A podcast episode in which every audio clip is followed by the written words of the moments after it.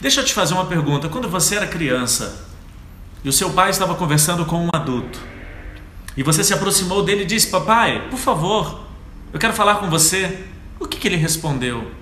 Será que ele disse para você: Claro, meu filho, a hora que você quiser? Ou será que ele disse para você: Agora não, você não está vendo que eu estou falando como adulto? Mais respeito, menino, preste atenção. O que você ouviu? O que passou naquela situação? O que, que aconteceu com você? Preste atenção.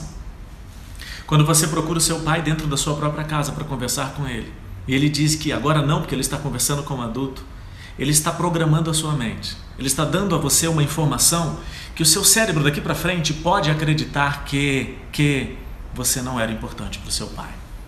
Quando você cresce em um ambiente onde você não é importante para aquele que deveria te amar primeiro, seu pai e sua mãe, você cresce com a necessidade de ser importante para alguém e você fica refém não de um desejo, sim de uma necessidade de ser aceito pelas pessoas, de ser reconhecido pelas pessoas.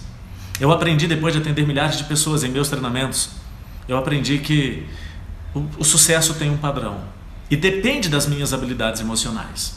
E não faz parte do meu padrão de sucesso ser aceito, ser reconhecido. Eu posso ser reconhecido, mas eu não preciso ser reconhecido. Eu posso ser aceito pelas pessoas, mas eu não preciso ser aceito pelas pessoas, porque se o meu desejo de ser aceito é tão grande, qualquer rejeição me abala a ponto de desistir temporariamente ou permanentemente de ser feliz. E ser feliz não exige de mim a aceitação. Mas da onde veio esse desejo de ser aceito? Da onde veio esse desejo de ser reconhecido? Do não reconhecimento e do não da não aceitação daqueles que deveriam me amar primeiro. Eu chego para minha filha Sofia, que tem seis anos, e digo assim: Filha, papai te ama. Ela fala: Eu amo, eu te amo. E ela fala: Eu amo mais. Aí eu falo assim: Eu amei primeiro. Eu amo primeiro. Aquele que deveria te amar primeiro. Quando ele te amou, ele desenvolveu em você habilidades emocionais. Aquele que deveria te amar primeiro e não te amou, ele despertou em você um desejo de ser amado primeiro na vida adulta. Isso pode ter tirado de você a legitimidade emocional para você vencer. O que, que, deveria acontecer com você então? Como você deveria agir? O que você deveria fazer?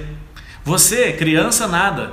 Mas o seu pai, quando você o procurou para conversá-lo, ele deveria ter dito: Filho, claro, só um pouquinho adulto, vou conversar com meu filho. E atenda a necessidade do seu filho. Tem alguém chegando aqui atrás de mim. Ai meu Deus, quem é? Ai, Sofia.